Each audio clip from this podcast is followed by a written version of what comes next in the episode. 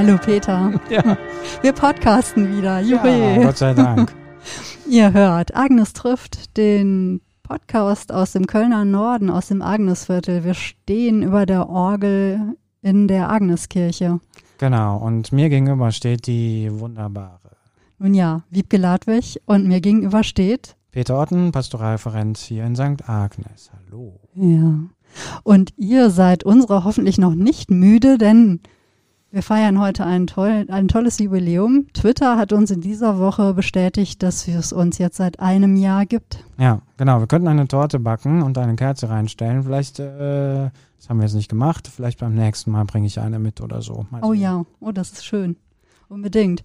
Ähm, ja, und wir hatten jetzt ähm, ganz entgegen unseren Gewohnheiten ähm, eine Pause zwischendurch. Und ich hatte auch zwischendurch vorgeschlagen, lass uns vielleicht mal über Pausen sprechen. Das ist für mich auch ein sehr präsentes Thema, aber eigentlich lag ein anderes Thema viel näher, nämlich Müdigkeit lag auf einmal auf dem Tisch. Und das mag etwas äh, damit zu tun haben, dass, glaube ich, mein Eindruck ist, die Gesellschaft gerade so ein bisschen müde ist. Also ich finde mal, ich äh, fühle mich gerade von vielen Müdigkeit auch umgeben. Das war so das eine. Das zweite ist, ich fühle mich selber gerade sehr müde und äh, du, glaube ich, auch. Ähm, da können wir auch gleich drüber sprechen, warum das so ist. Mhm. Und das dritte vielleicht ist, äh, wir haben Frühling und paradoxerweise beginnt für viele die wunderbare Zeit des Frühlingsjahres mit Müdigkeit.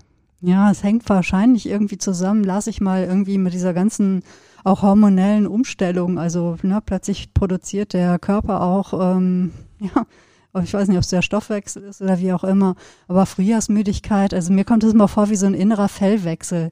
Und ähm, ich erlebe das ja immer bei den Pferden auch mit, ne, dass das für die auch echt anstrengend ist, so Total. sich äh, über so über diese Übergangsjacke, die sie dann zwischendurch mal tragen, ne, dann wird so der ganze Winterpelz abgestoßen. Und das zerrt auch richtig. Also ich kenne auch einige Pferde, die richtig äh, Gewicht verlieren.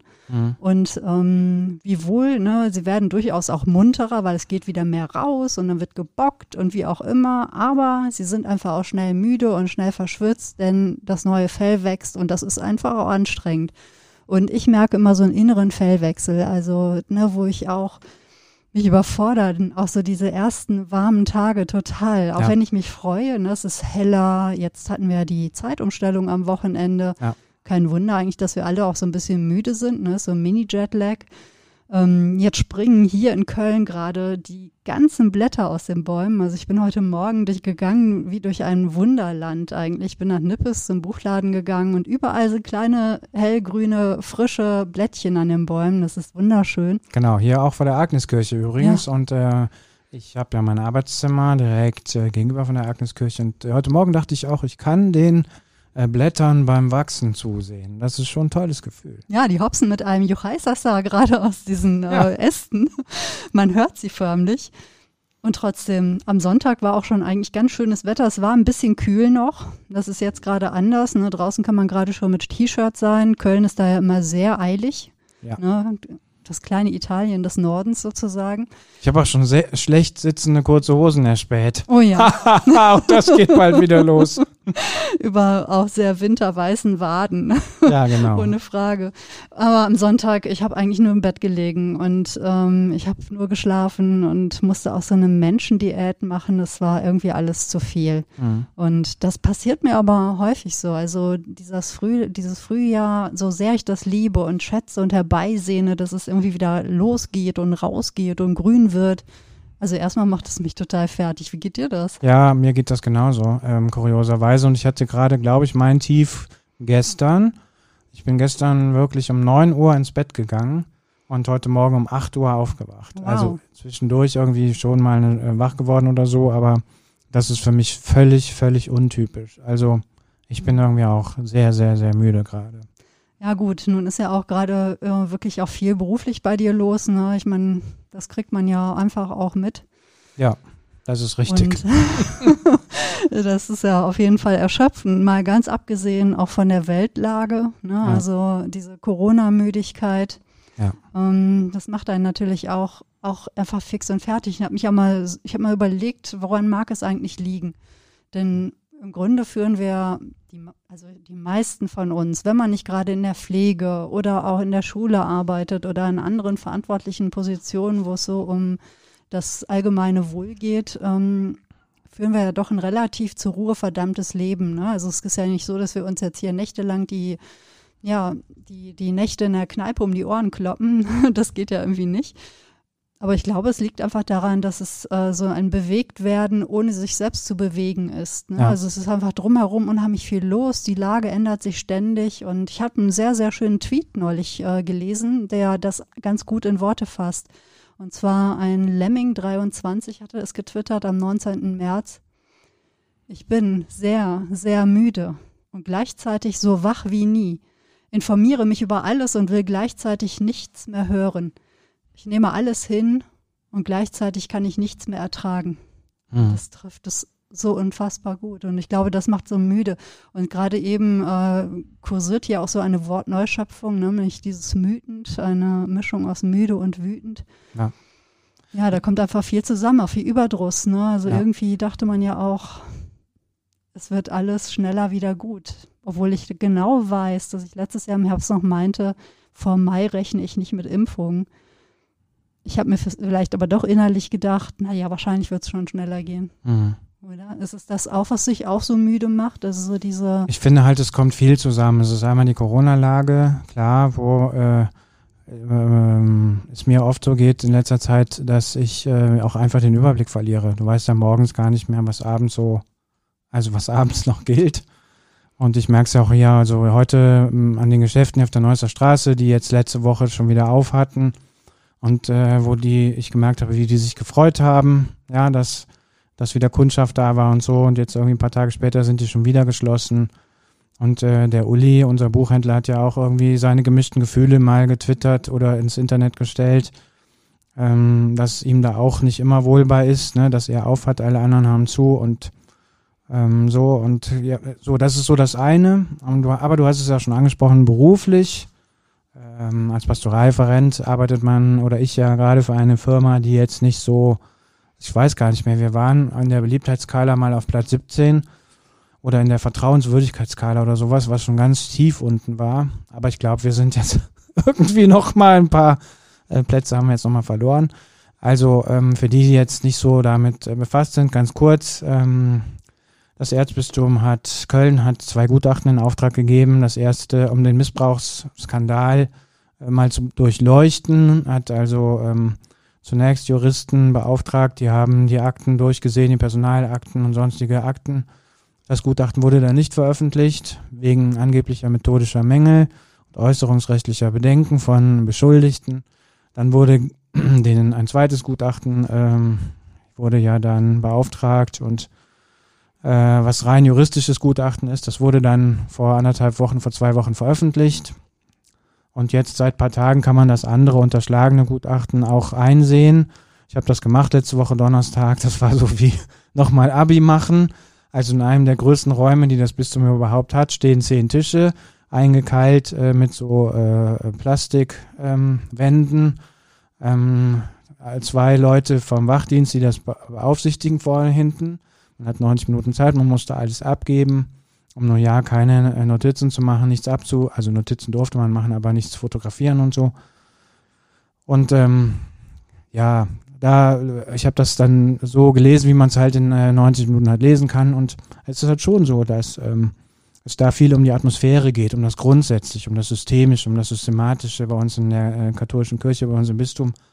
Und das hat mich schon sehr ermüdet, mhm. weil ich äh, es dann nachher schon sehr verräterisch fand, dass ausgerechnet das eben nicht veröffentlicht wird, ja, ähm, wo eigentlich viele kluge Ratschläge auch drinstehen, was sich eigentlich grundsätzlich mal ändern müsste, was Transparenz angeht, was, ähm, was äh, Geschlechtergerechtigkeit angeht und all diese Machtfragen und so, was sich Menschen, die nichts mit Kirche zu tun haben, ja ohnehin denken können. Und das hat ähm, auch zu meiner Müdigkeit äh, irgendwie dazu äh, getragen, beigetragen. Äh, und ich habe mich gefragt, warum konnten die, es sind jetzt ja zwei Bischöfe zurückgetreten und noch ein Leit, einer aus der Bischofs, aus der Bistumsleitung, sage ich mal, so ein führender Beamter. Und ich habe mich dann schon gefragt, ey, brauchte man dafür zwei Gutachten, dass die sich jetzt hinstellen und sagen, naja, wir gehen jetzt mal. Also so, es ist irgendwie auch viel Schaden angerichtet worden. Und die Menschen fragen sich, warum so viel Aufwand, warum so viele negative Schlagzeilen, warum so viel Heimlichtuerei, ja. Und jetzt ist gerade Frühling, Ostern steht vor der Tür, also eigentlich auch ein Fest, wo die Müdigkeit sozusagen verschwinden soll, wo sich alle Menschen freuen und was ja auch ein Fest der Hoffnung ist und so. Und das, ich merke gerade, dass diese Zahnräder nicht mehr so richtig ineinander passen. Ja. Und da denke ich viel drüber nach und das macht mich gerade sehr müde. Hm, ich muss gerade daran denken, dass der Klaus Nettissen wenn ihr die erste Folge gehört habt, dann war, da war Klaus auch noch dabei. Ne? Wir haben ja vor einem Jahr zu dritt zusammengesessen und haben äh, gedacht, so, wir machen jetzt hier einen Podcast zusammen. Und äh, da war Klaus eben auch im Gründungsteam und ähm, Klaus hatte heute noch gemeint, ich bin noch gar nicht bereit für Ostern. Genau. Und äh, das lässt einfach schon tief blicken. Ne? Also dass eigentlich so diese diese dunkle, wie soll ich sagen, diese Zeit, wo wo ähm, ja auch in den Kirchen, ne, die mhm ähm, Tafelbilder und äh, alles, was, was Bild ist, verhängt ist. Also irgendwie ist alles noch so verhängt und auch die ja. Stimmung ist natürlich verhängt. Kein Wunder. Also wie gesagt, ich hatte vorhin oder ich hatte vorhin schon erwähnt, dass ich fand, äh, im Deutschlandfunk gab es wirklich einige hervorragende Radiobeiträge auch äh, dazu, auch von einer Journalistin, die sich ähm, sehr eingehend offensichtlich mit dem Thema schon seit Jahren beschäftigt und auch viel ähm, Gespräche mit den Opfern äh, führt und führte.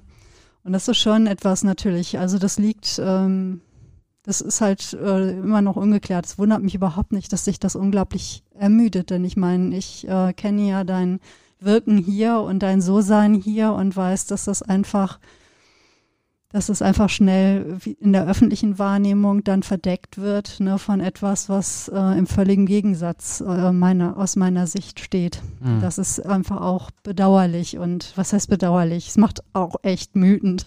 Ja. Wenn ich das mal so. Nein, mü ja. mütend ist wirklich auch ein tolles Wort. Äh, ich habe es mir im Internet natürlich auch schon begegnet. Ja. Aber äh, ich nehme das jetzt nochmal mit nach Hause und ich glaube, ich werde das jetzt auch häufiger mal benutzen. Wütend. Ja. ja. ich wusste bis heute nicht so richtig, was, ob ich das gut finde oder nicht, aber es passt hier einfach total gut. Und ähm, ich hatte, als ich den, den Tweet mir rausgesucht hatte, bin ich übrigens auch noch über ein anderes Zitat gestolpert von äh, Georg Büchner. Mhm. Also das mit der Müdigkeit und dem müden Geist, das ist natürlich auch keine Erfindung von heute, ganz klar. Der müde Leib findet sein Schlafkissen überall. Doch wenn der Geist müd ist, wo soll er ruhen? Hm. Und ich glaube, das ist manchmal so, äh, ne, gerade wenn einem so innerlich so viel beschäftigt, das ist manchmal so das Problem. Also ob man jetzt körperlich müde ist oder nicht, das spielt gar keine Rolle. Man ist einfach manchmal so geistig so müde ja. und braucht dann irgendwie etwas, was einen wieder aufmuntert. Und, und, deshalb bin ich auch so froh, dass wir heute den Podcast ja, machen.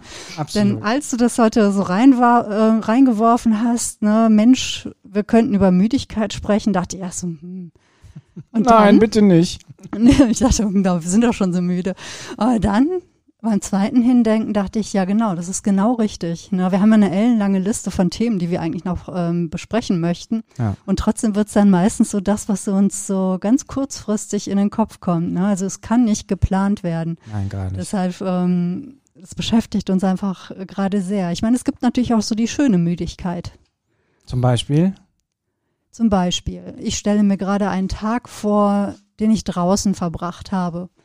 Und ich bin gewandert vielleicht oder vielleicht bin ich Rad gefahren oder ich war bei den Pferden oder bei anderen Tieren mit Fell, die irgendwie äh, sich gefreut haben, dass ich kam. Mm, es war irgendwas mit körperlicher Arbeit vielleicht auch oder Betätigung auf jeden Fall. Man hat sich angestrengt und kommt irgendwie ein bisschen abgekämpft und gelüftet und voller Eindrücke nach Hause weiß, es wartet da irgendwie ein warmes Essen und sei es einfach ein irgendwie ein Teller Nudeln mit roter Soße, irgendwas, was so warm und sättigend ist. Mhm. Man geht irgendwie duschen. Ich würde auch gerne in die Badewanne, aber wir haben leider keine Badewanne. Und geht dann in den Schlafanzug und dann ins frisch gemachte Bett und weiß, ich muss jetzt noch gar nicht schlafen, weil es ist noch gar nicht so spät, sondern ich kann jetzt noch lesen und morgen geht vielleicht nicht der Wecker. Und das ist ein tolles Müde. Das stimmt. Das stimmt, das ist natürlich im Urlaub oft so. Ja. Also ähm, ich habe sofort, sind mir natürlich Bergtouren eingefallen, die ich gemacht habe. Und wo man dann nach viel Kraxelei oder ich nach viel Kraxelei in einer Hütte ankomme mit äh, Menschen, die mir was bedeuten. Und auf der Hütte gibt's ja die tolle Einrichtung des Bergsteigeressens. Das finde ich ja so toll. Also gibt's für Alpenvereinsmitglieder. Und da steht auf der Karte das Bergsteigeressen. Dann weißt du nicht, was es ist. Also es ist auch noch so eine Art Überraschungsmenü. Du weißt nur, dass es natürlich äh, sehr energiereich ist. Ne? Mhm. Äh, und äh, das ist dann immer so ein Euro günstiger als für äh, Nichtmitglieder vom Alpenverein und so. Und das finde ich ist irgendwie auch eine schöne Belohnung für, äh, für die Müdigkeit am Berg. So. Ja, man fühlt sich dann so umkümmert. Ne? Das Ja. mochte ich auch immer sehr bei langen Wanderungen, irgendwo dann am Ende einzukehren. Geht ja momentan leider nicht. Und deswegen ähm, finde ich es aber auch sehr schön. Ich schmiere uns dann immer Brote und koche ein Ei und dann kommt ein Apfel noch da rein und dann gibt es halt so eine richtige, ja, so eine richtige Brotzeit. Das finde ich auch immer sehr schön. Trotzdem haben wir ja gerade beim Vorgespräch, ähm, ich liebe es, Vorgespräch zu sagen, weil das klingt so professionell. Wahnsinn. Ja, also trotzdem haben wir gerade beim Vorgespräch festgestellt, Müdigkeit steht ja unter Verdacht. Ja. Und ähm, ich, äh, du, also und ich möchte gerne wissen, was du dazu denkst. Ich möchte aber vorher noch äh, erzählen, was ähm, ähm, ich auch lernen musste oder meine Frau und ich lernen mussten, als wir einen Hund gekauft haben. Weil wenn du einen Hund hast, denkst du immer, man muss sich rund um die Uhr um diesen Hund kümmern, weil der will beschäftigt werden, der, der will jagen, der will spielen und dies und das. Und wenn der Hund irgendwo in der Ecke rumliegt, dann denkt man, der ist lang, dem ist langweilig, das müssen wir wieder beschäftigen. Und ein Schlüsselerlebnis war, als äh, die ähm, Trainerin in der Hundeschule mal erkl uns erklärt hat, relativ am Anfang, ein Hund ruht, und sie sagte ruht, ein Hund ruht bis zu 20 Stunden am Tag. Ja. Da ist mir erstmal der Mund offen geblieben. Dann dachte ich, das kann doch nicht sein, aber es ist wirklich so. Also unser, bei unserem Hund merken wir das. Die Greta kann stundenlang äh, in der Ecke liegen und nichts tun. Und bei mir ist immer noch nicht diese, dieses Unwohlsein ganz verschwunden, dass ich denke, hm, ich müsste jetzt irgendwie für sie sorgen, ich müsste jetzt irgendwas machen. Und der Hund liegt aber einfach nur da in seinem Korb, guckt dich an und denkt, am besten gehst du jetzt einfach wieder. Und das ist, finde ich, für die Hundebesitzer, also jetzt für meine Frau und ich, eine total tolle Kur. Ja. Weil das ist manchmal gar nicht auszuhalten, weil dann denkst du, der kann doch nicht schon wieder da rumliegen. Doch, dieser Hund liegt da rum, ist müde und schläft auch. Ja, ein glücklicher Hund schläft. Also das ist, oder ein zufriedener Hund, der schläft einfach. Der muss dann wieder, also eigentlich ist es auch ein Kompliment, wenn sie so viel ruht, weil sie genau weiß, dass sie sich auf euch verlassen kann. Ja. Denn ansonsten würde sie ja aufpassen und das wür- würde ja einen unheimlichen Stress bei ihr verursachen. Ne? Ja. Das ist ja schon mal so, wenn Hunde dann ihr Körbchen an der Tür haben oder sowas, ne, dass ähm, Hunde dann eher hektischer sind, weil sie die ganze Zeit glauben, sie müssten ihr Rudel beschützen und aufpassen. Also je nachdem, was für ein Naturell so ein Hund hat, welche Rasse es ist. Ja, ne? klar. Ähm, wir hatten ja immer Dackel und die waren eigentlich ähm, immer relativ entspannt. Ne? Also da war irgendwie klar, wenn die Tür aufgeht, dann fängt der Job an. Mhm. Aber so drinnen, die waren keine guten Wachhunde. Also eigentlich, mein, also ich weiß noch, unser letzter Dackel beispielsweise, der hatte eigentlich vor allem mit dem Postboten, den Getränkemann und so, ne, der, also hätte, wenn er sie hätte umarmen können, dann wär, hätte er sie umarmt. Und er kam halt nur nicht dran, weil er so klein war. Ja. Aber der saß immer bei beiden ruckzuck, auch im Auto oder im äh, LKW und ähm, die waren auch klug, weil sie hatten auch immer was dabei. Sehr gut. Ja. Aber klar, die, ähm, na, die, die ähm, Müdigkeit steht unter, schon auch unter einem seltsamen Ruch.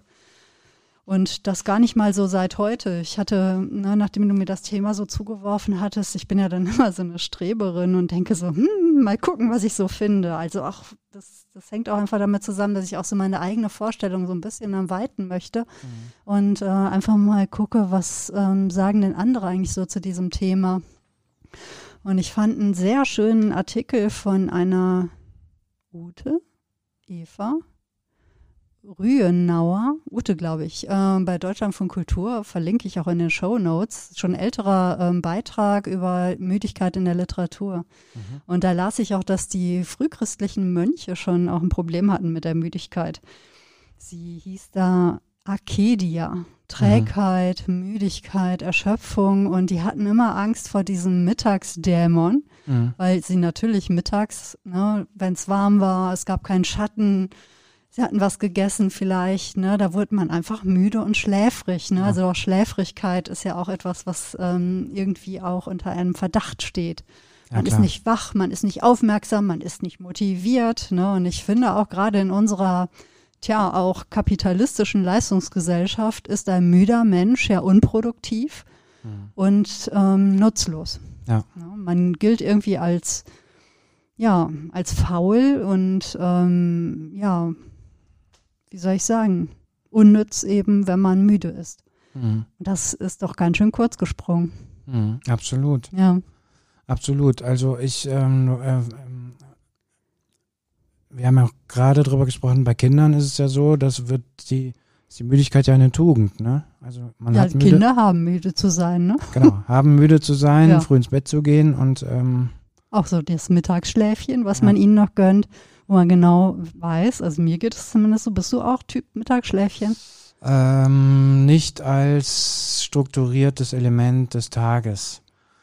Also ich bin da jemand, der sich die Zeit nimmt, wenn mir mein Körper oder meine Psyche sagt, das brauchst du, jetzt geht's einfach auch nicht mehr. Da nehme mhm. ich mir die Zeit und dann lege ich mich auch mal hin, wenn es der Terminkalender oder so zulässt und dann kann ich auch mal eine Stunde wegknacken. Ja, genau, so geht's mir auch. Also das finde ich auch mal ganz, also gerade am Wochenende finde ich es sehr schön, auch einfach mal, ähm, gerade wenn die Sonne scheint und irgendwie alle draußen sind, ja. dann einfach zack, irgendwie für ne, so unauffällig für eine Stunde ins Bett zu verschwinden.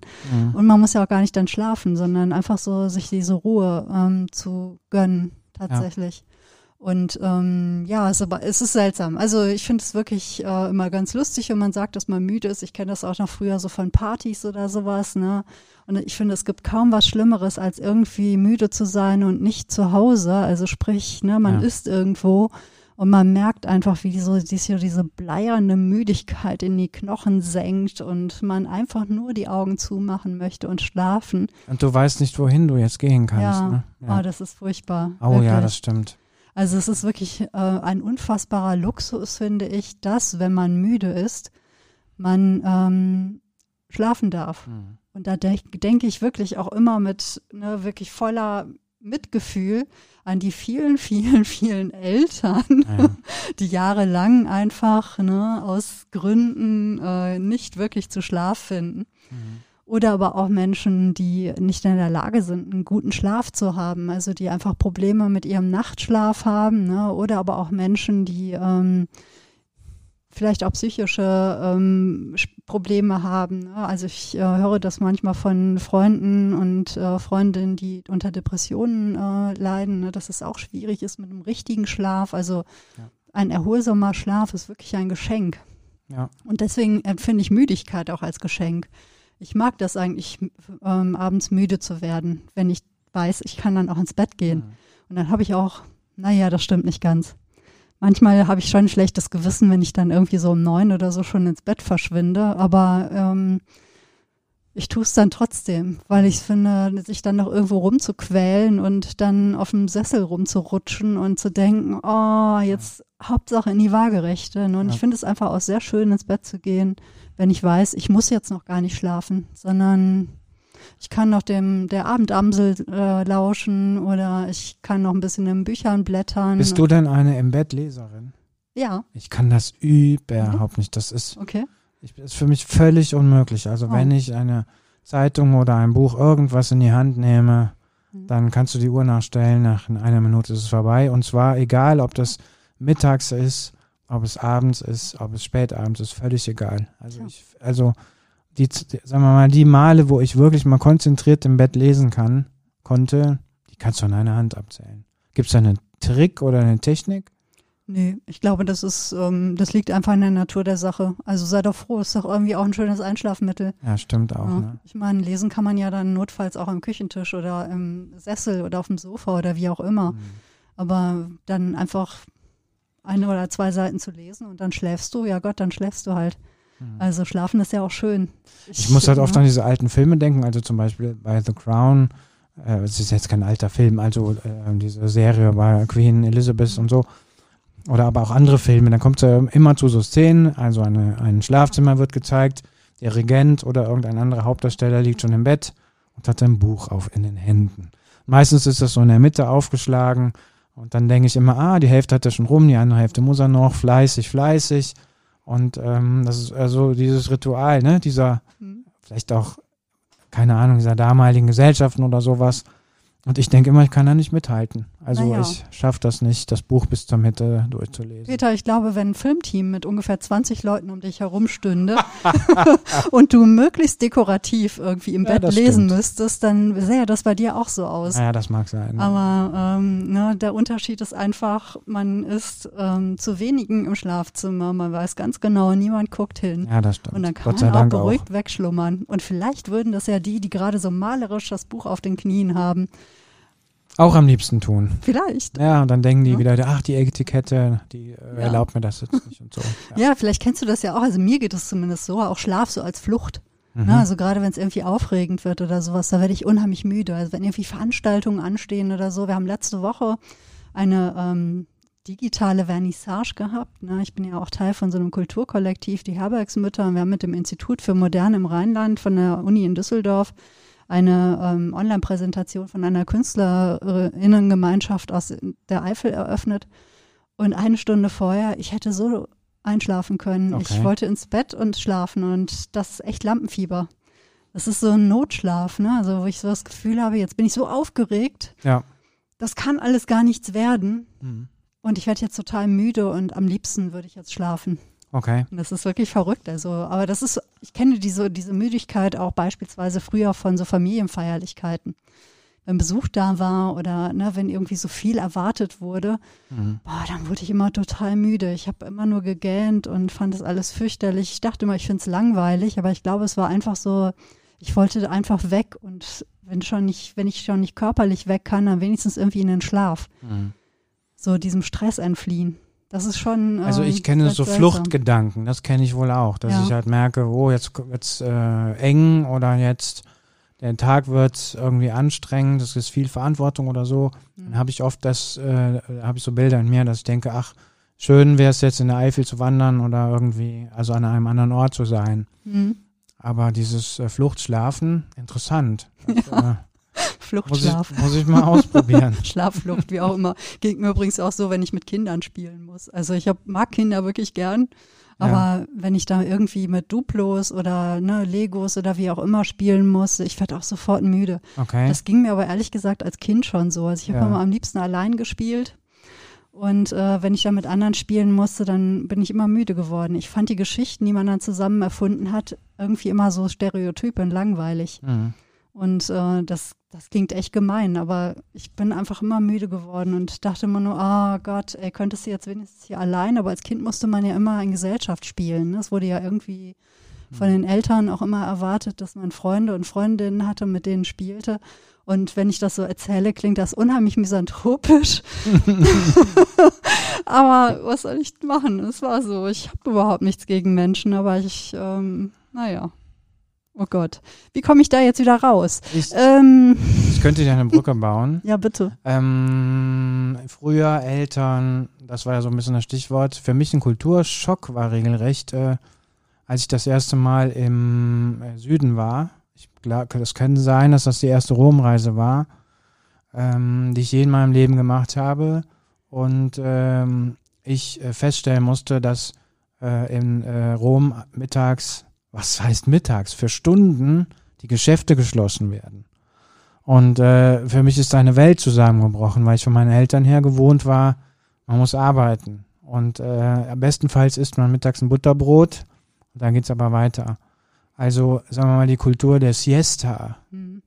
dass Menschen sich wirklich Zeit nehmen für die Ruhe äh, und das nicht nur irgendwie, sagen wir mal, gezwungenermaßen, sondern das als Kulturleistung gesellschaftlich verabreden. Das war für mich völlig unglaublich. Und wir waren damals, ähm, ich hoffe, er hört das jetzt nicht, mit äh, Klaus, mit, mit dem Herrn Gerz in, äh, also unserem alten gemeinsamen Lehrer äh, in Rom. Und ich weiß noch, wie er uns von einer Kirche in die andere gescheucht hat und dann gesagt hat, jetzt machen wir aber noch Santa Agnese und wenn wir Santa Agnese hinter uns haben, dann dies und dann das noch. Und ich dachte dann die ganze Zeit, warum eigentlich? Weil es war eben mittags und es war irgendwie warm und alle Geschäfte hatten zu. Und da ist mir so dieser Widerspruch, also so, ne, sagen wir mal, unser Denken, was auch das Denken meiner Eltern war. Hm. Pause macht man abends, äh, aber nicht mitten am Tag. Äh, und eben dieses selbstverständliche diese selbstverständliche Unterbrechungskultur, wie sich das so gebissen hat. Ja. Das fand ich, das fand ich ganz interessant eigentlich. Hm. Ich finde das ja auch eine gute Einrichtung, muss ich sagen, so sich mittags Zeit zu nehmen, miteinander zu essen und dann irgendwie vielleicht einfach ein bisschen Pause zu machen. Ne? Also verschwindet aber wohl auch immer mehr, habe ich mal irgendwo gelesen. Ähm, Also auch in Italien äh, und Spanien und so. in Frankreich, ja. Okay. Ähm, aber in die Regionen, in den ländlichen Regionen, ne, da wo ich auch immer gerne, gerne hinreise nach Frankreich, da gibt es das auch immer noch. Mhm. Also, aber in den Städten ist es wohl teilweise am Schwinden. Ich weiß es nicht. Wahrscheinlich nur in dieser einen Stadt. Und auch dieses, spät, auch dieses späte Essen. Das Ja. wäre für meine Eltern ja unvorstellbar gewesen, dass Ja. man sich zum Nachtmahl trifft irgendwie und dann um 8, 9 Uhr noch äh, auftischt. So. Mhm. Das, Ja, da hätte ich so einen Spruch von meiner Mutter im Kopf. Denn meine Frau Mutter hätte dann gesagt, ich will auch mal Feierabend haben. Also so spät zu essen, das gibt Ja. es nicht. Aber mein Vater, der kam mittags immer nach Hause, der war ja ähm, selbstständig, hatte ein Büro, war, hatte ein Versicherungsbüro ähm. Und der kam mittags nach Hause, dann aßen wir zusammen, also vorausgesetzt, ich und meine Geschwister waren dann auch schon da. Ne? Unsere Schule, die ging ja auch durchaus mal bis zwei, die wir gemeinsam besucht haben. Und dann hat er im Sofa, hat er auch ein Mittagsschläfchen gehalten. hm. Und manchmal musste er mich dann ne, äh, nach seinem Mittagsschläfchen, bevor er wieder ins Büro abdampfte, noch im Reitstall vorbeifahren. Und ich saß da manchmal wirklich wie auf, ne, also wie auf heißen Kohlen neben ihm, ne, damit er auch rechtzeitig aufwachte und wir rechtzeitig in den Stall kamen. Es war aber auch so, der brauchte auch dieses Mittagsschläfchen, weil der war ja auch viel politisch und alles Mögliche tätig. Ne, der war abends oft noch in Sitzungen. Hm. Also der kam dann auch manchmal immer oder oft spät erst nach Hause. Das heißt, ich glaube, der wäre dann auch umgekippt oder aus den Latschen gekippt, wenn er mittags dann nicht so ein Mittagsschläfchen gehabt hätte. Mhm. Aber der hat richtig schön geschlafen. Also und auch manchmal, wenn ich dann neben ihm saß, im Schlaf die Augen aufgemacht, irgendwas zu mir gesagt und dann weiter geschlafen. Kennst du denn auch diese ähm, Theorie, ich weiß gar nicht, ob es eine Theorie ist oder so, aber als ich Student war, hat ein Mitstudent von mir mal gesagt, es gibt das produktive Mittagsschläfchen. Ja. Man muss einen Schlüsselbund in die Hand nehmen, damit einschlafen. Mhm. Wenn man entspannt, geht die Hand auf, das Schlüsselbund fällt auf den Boden. Äh, durch das Geräusch wird man wach und ist sofort äh, wieder, Hm. also sozusagen, Hat aber auch schon wieder so einen Optimierungscharakter, oder? Ja, ne? Also erstens Wenn hat das bei mir nie funktioniert. Ja. Ich habe das, glaube ich, ein, zwei Mal ausprobiert, dann war ich genervt. Und genau, wie du sagst, ne? Also das ist vielleicht, weiß ich nicht, nennt man das typisch deutsch. Ich will jetzt nicht sagen typisch deutsch, aber jetzt habe ich es gesagt. Aber Mhm. genau, was du sagst, ne? Also eine Entspannungstechnik, also Entspannungstechnik, das ist ja, Ja. auch wieder so ein Wort, ne? Ja, Also widerspricht sich eigentlich selbst. Es widerspricht sich eigentlich selbst. Ja. Ganz seltsam. Ich, wär, ich wüsste mal gern, was dann eben Oblomov dazu gesagt hätte. Ne? Oblomov ist ja der berühmteste Müde der Welt Weltliteratur. Mhm. Ähm, ich habe das mal angefangen zu lesen. Gilt ja auch so als ein russischer Klassiker und der macht ja den ganzen Tag nichts. Ne? Also er pflegt wirklich diese, diese Müdigkeit. Und ich weiß, ich habe es damals angefangen zu lesen und mir ging der unglaublich auf die Nerven. Mhm. Denn so gern ich ja drin bin und lese und schlafe und äh, ne, um mich ausruhe oder wie auch immer, aber jemand, der immer nur die Vorhänge geschlossen hat und den ganzen Tag immer nur, gut, er hatte ja nicht mal einen Schlafanzug, der hatte einen Schlafrock, ja, immer in seinem zerschlissenen Schlafrock rumläuft und auch wirklich schon ein ganz weiches und fahles Gesicht hat. Sowas macht mich irgendwie auch ein bisschen wahnsinnig. Mhm. Ja. Wenn man allerdings so sich äh, vor Augen führt, dass er ja wirklich so eine Art Anti-Held war damals, ne? Und äh, das Buch ist erschienen ähm, 1859. Geschrieben hat es der Ivan Gontscharow. War ja schon die Zeit, wo die Industrialisierung sich so formierte. Und im Grunde ist er schon wirklich ein toller Gegenentwurf ne, zu diesem ganzen strukturierter Tagesablauf, etwas schaffen, ne, etwas, wie soll ich sagen, arbeiten ist wichtig und äh, das macht uns erst überhaupt so zum Ja. vollständigen Menschen. Nicht, dass das damals schon wirklich so die Kultur war, aber das ist ja heute durchaus so. Wer nicht arbeitet, der zählt nichts. Mhm. Das weiß ja vielleicht jeder. Also ich war auch mal äh, fast ein Jahr lang arbeitslos, ne? wie schwierig das manchmal ist, ähm, Menschen beizubringen, dass man ja trotzdem ein Mensch von Wert ist, selbst wenn man gerade nicht arbeiten geht. Ne? Ja. Und ähm, da dachte ich noch so, ne, immer wenn ich so diese Optimierungssachen und Entspannungstechniken oder wie auch immer, da muss ich dann schon auch irgendwie so an diese äh, Trotzschläfer denken und an diese schläfrigen, Berufsschläfrigen, wie so ein, wie so ein Oblomov. Ich denke, ja, genau. Und vielleicht war es ja so, dass ne, die Hippies oder so, die, äh, die sich ja damals auch so dieser Leistungsgesellschaft ähm, entzogen haben, Vielleicht sind das ja einfach gute Nachfahren auch von Oblomov gewesen. Mag sein. Ja. Aber es ist auf jeden Fall ähm, echt spannender, als ich am Anfang so dachte. So Müdigkeit, Müdigkeit. Ne? Aber erstmal denkt man so, oh, werden wir da nicht selber ganz müde, aber stimmt gar nicht. Nein. Müde war ich so in den letzten Wochen, äh, vielleicht nur um ist es auch so eine Form von mütend, ne, dieser Floskeln und Ausreden und äh, immer dieselben Sätze von Seiten der Politik. Ne? Ja. Da sind wir irgendwie wieder bei dem Corona-Thema. Ich bin Aber, vor allen Dingen ja. Wenn ich mit Menschen umgeben bin, die keine Verantwortung übernehmen wollen. Oh, hm. Also ich bin nun wirklich auch keiner, der sich drum reißt. Ja, also ich denke auch manchmal, ey, muss ich, bin ich jetzt wirklich derjenige, der das kann, der das gut kann? Aber ich finde in dieser Krisensituation, sowohl jetzt was Corona angeht, aber jetzt auch in der Krise bei uns in der Kirche, bin ich halt oft mit so schissbuchsigen Typen zu, äh, also habe ich zu tun. Ja, die einfach sagen, nee, bin ich nicht für zuständig, ist mir zu langweilig, äh, bringt das was, ist das pastoral notwendig? Und so. Und diese ganzen Infragesteller, ja, wo ich immer denke, ey, ihr habt äh, Lohnfortzahlung, also äh, bei euch geht das Leben einfach weiter, egal ob Corona ist oder nicht. Ja, andere Menschen, also wir hatten jetzt in der Innenstadt, äh, das ist nicht bei uns passiert, hätte aber bei uns passieren können, da ist eine Obdachlose aufgetaucht, ich erzähle das mal ganz kurz, die hatte wegen Corona alles verloren, Job, also sie hatte irgendwie sich selbstständig gemacht, war alles weg, Job weg, Wohnung weg, also das, was man immer denkt, das gibt's gar nicht. Natürlich gibt's das und die landete auf der Straße und äh, dann fing bei uns halt, fingen wir uns drüber zu unterhalten, also weil die auch jemand aus dem Seelsorger angesprochen hatte. Und was kann man tun? Und wir hatten halt überlegt, was kann man tun? Und einen Tag später äh, schrieb äh, derjenige, der die Frau äh, zuerst entdeckt hatte, ein kleines Kaffeebütchen habe sie jetzt angestellt.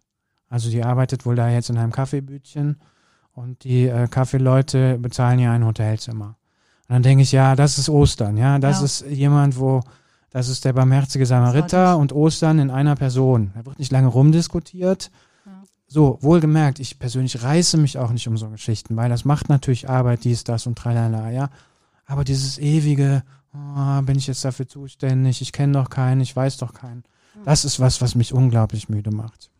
Ja, kann ich unglaublich gut ver verstehen. Also ähm, was ganz anderes, als du vorhin von Greta erzählt hast, die den ganzen Tag gerne schläft. Steckt das eigentlich an?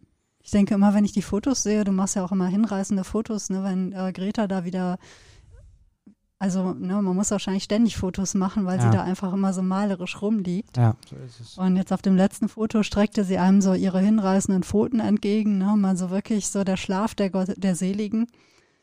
Ist das ansteckend?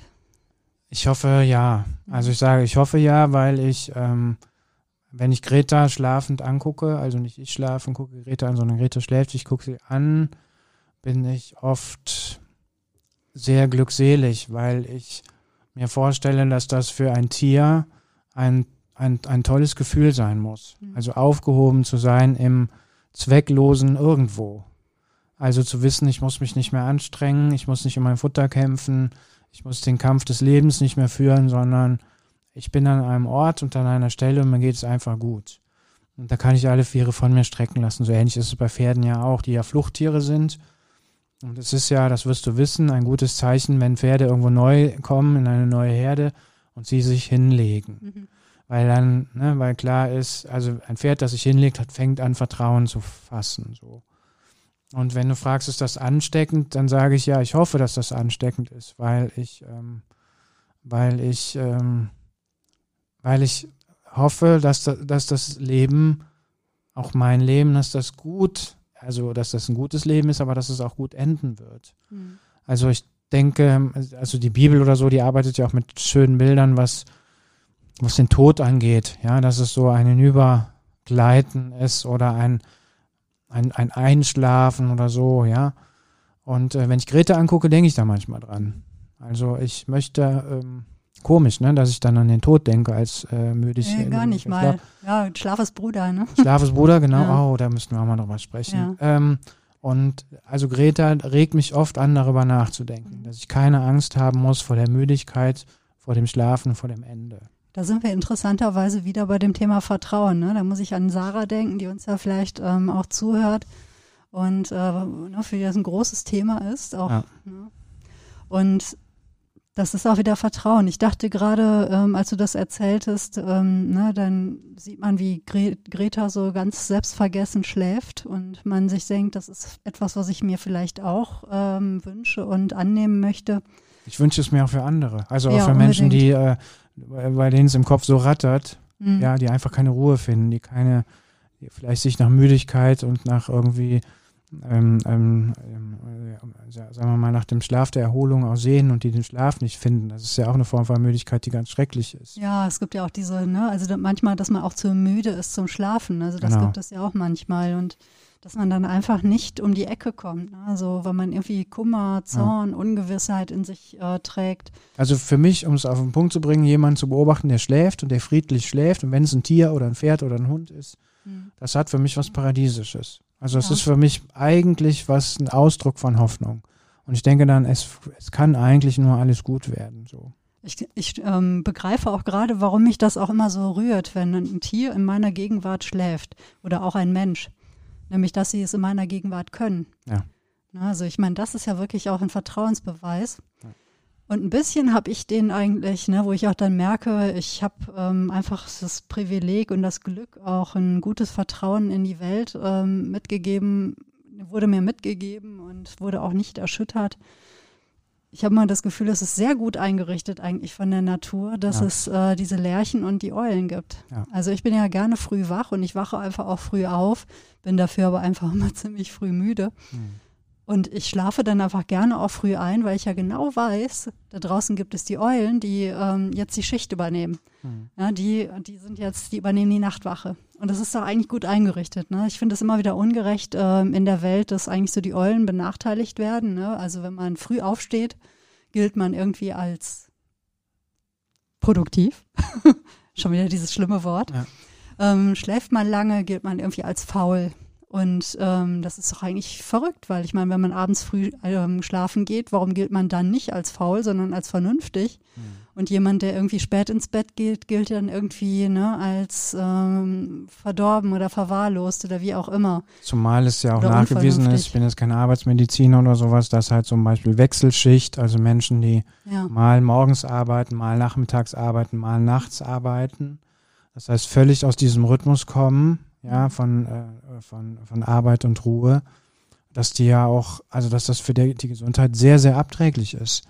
Ja. Und ich habe als Kind ähm, auch Menschen, natürlich Kinder, äh, war ich mit Kindern befreundet, deren Väter ähm, halt Wechselschicht hatten, die dann erzählten, ja, mein Vater war heute, hat heute den ganzen Tag geschlafen mhm. und dann mussten wir still sein oder so und ich konnte mir das überhaupt nicht vorstellen. Ja. Also was das für eine Belastung ist, also für denjenigen, den es betrifft, aber auch für so eine Familie, wenn, wenn sowas völlig aus dem Rhythmus gerät.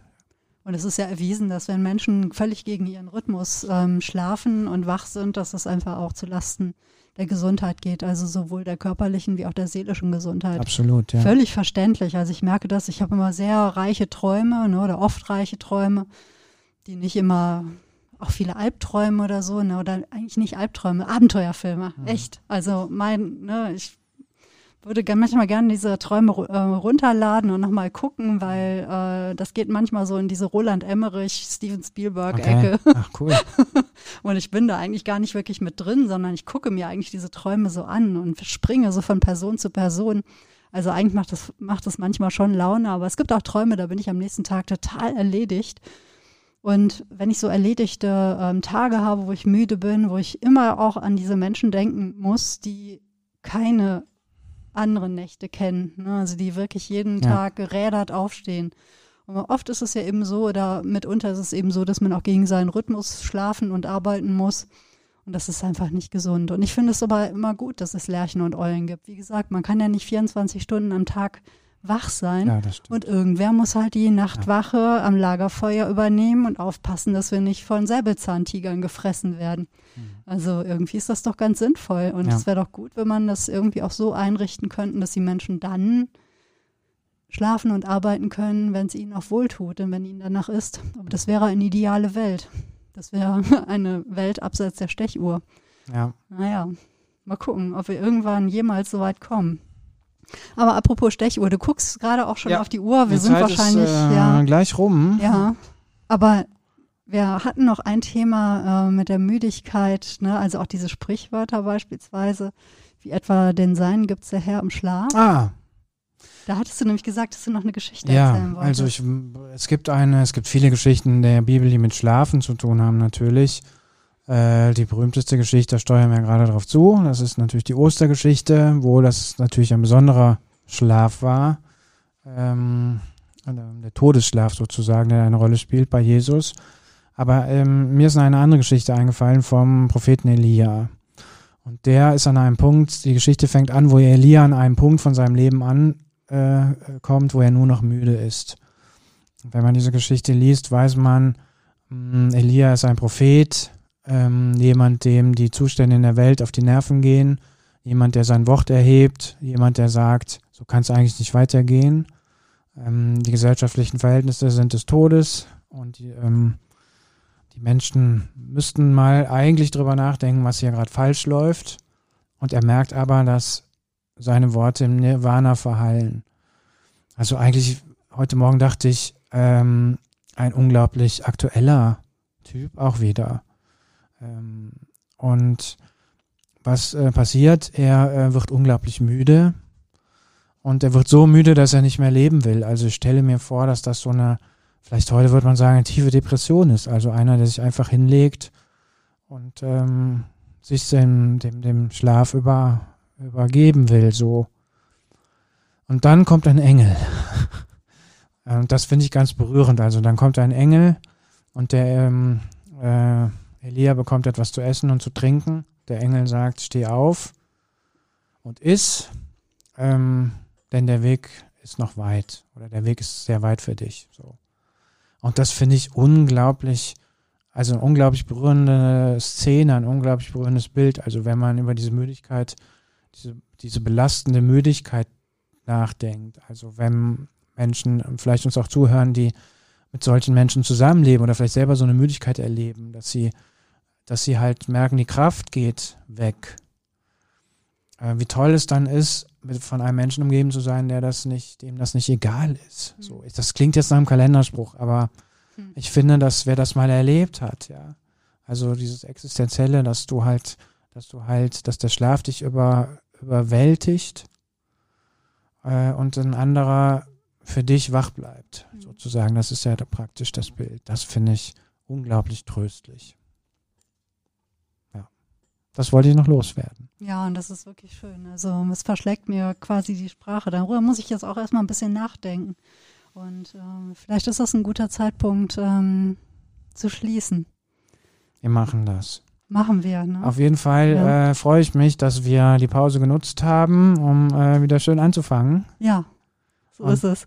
Ja, also wir haben ja von Anfang an gesagt, wir podcasten äh, dann, wenn uns danach ist. Und Ja.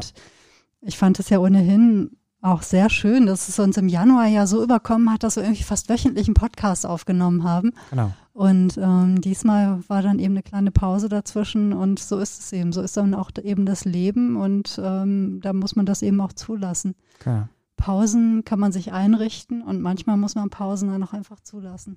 So ist es. Ja.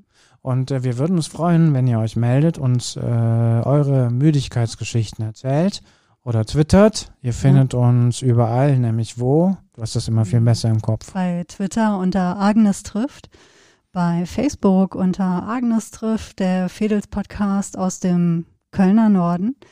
Und ihr findet uns mitsamt den Show Notes, also den Links, so mit Quellen zur Sendung ähm, bei unserer Home-Basis sozusagen, unserer Heimbasis bei Podigy, agnestrifft.podigy.io. Und äh, da findet ihr auch alle anderen Folgen. Also wir waren wirklich fleißig in diesem einen Jahr, der, äh, dieses, in, den, in der dieser Podcast jetzt ähm, besteht. Vielleicht habt ihr auch Lust, das eine oder andere mal nachzuhören. Also mich würde auch mal interessieren, nochmal so eine, eine Folgen, also eine der Folgen vom Anfang zu hören. Mhm. Denn es war ja so, wir mussten uns ja auch erst miteinander so einpendeln und äh, auch irgendwie neu kennenlernen. Also wir sind zwar damals zusammen zur Schule gegangen, aber damals hatten wir gar keinen Kontakt Nein, miteinander. Gar nicht. Ja. Und das ist auch irgendwie ein bisschen lustig, weil und die Schule war eigentlich relativ klein und wir waren, glaube ich, nur ein oder zwei Jahrgangsstufen auseinander. Ja. Verrückt, dass das geht. Ja. Ja, Da muss ich übrigens ganz kurz noch an Herrn Dahm denken, unseren, äh, also meinen Lateinlehrer, Okay. den sehr, sehr verehrten Lateinlehrer. Ich habe nämlich Latein immer im müden Zustand gelernt, kurz vorm Schlafen gehen und habe mir dann das Lateinbuch unters Kopfkissen gelegt und ich bilde mir ein, Dass das genutzt dass hat. mir das auch, mir wurden die Vokabeln im Schlaf gegeben. Ah, Wahnsinn. ja. ja, also doch noch ein Lacher zum Schluss und äh, vielleicht gebe ich euch doch jetzt noch auch dieses kleine Zitat mit von Leo Tolstoi aus seinen Tagebüchern, der wirklich sehr, sehr schön beschrieben hat, was ich vorhin von der schönen Müdigkeit erzählt habe.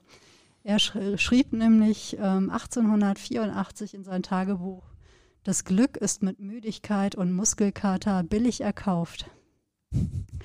Der hat, ist ja auch viel im Garten und so unterwegs gewesen. ne? Also er war ja auch so ein, einer, der musste was tun beim Denken.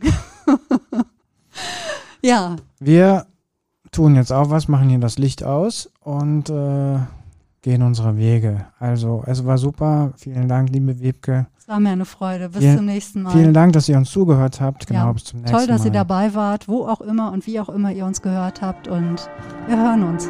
Bis bald.